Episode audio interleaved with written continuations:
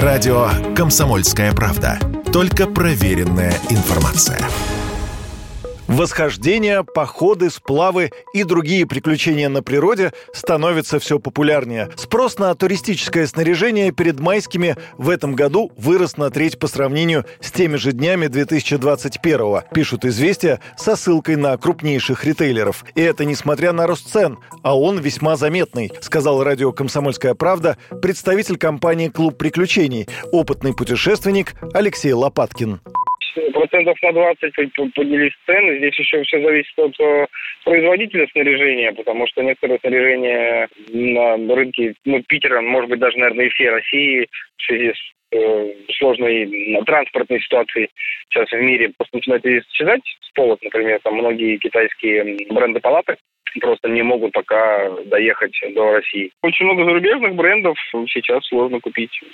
Некоторые наименования и вовсе пропали из продажи. В первую очередь высокотехнологичные, например, системы спутниковой связи. Что касается оборудования попроще, рюкзаков, палаток, спальников, то, по некоторым оценкам, примерно половина от него представлена в России отечественными брендами. Вот только комплектующие эти бренды, как правило, используют импортные, сказала радио «Комсомольская правда» директор по развитию бренда Red Fox Ольга Мороз.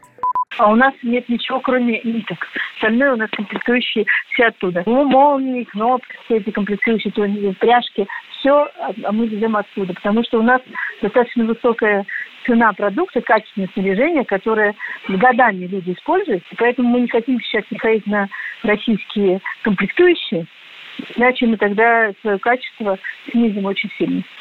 Бизнес есть бизнес, в том числе и связанный с походами. Но в приключенческом туризме, похоже, есть еще место душевности. Так некоторые организаторы походных туров этой весной напротив снизили цены на свои услуги, сказал Радио КП основатель проекта «Camping Club РФ» Вазген Добров где-то там 5-7 тысяч рублей для того, чтобы в такое время путешествия для людей стали максимально более доступными. Люди приезжали к нам в туры, отдыхали, расслаблялись и жили больше для себя. Мы очень долго договариваемся с перевозчиками, с отелями на местах о том, чтобы цену нам не поднимали. Конечно, получается с трудом, хотя Например, цены на автозапчасти, судя по рассказам наших переводчиков, растут.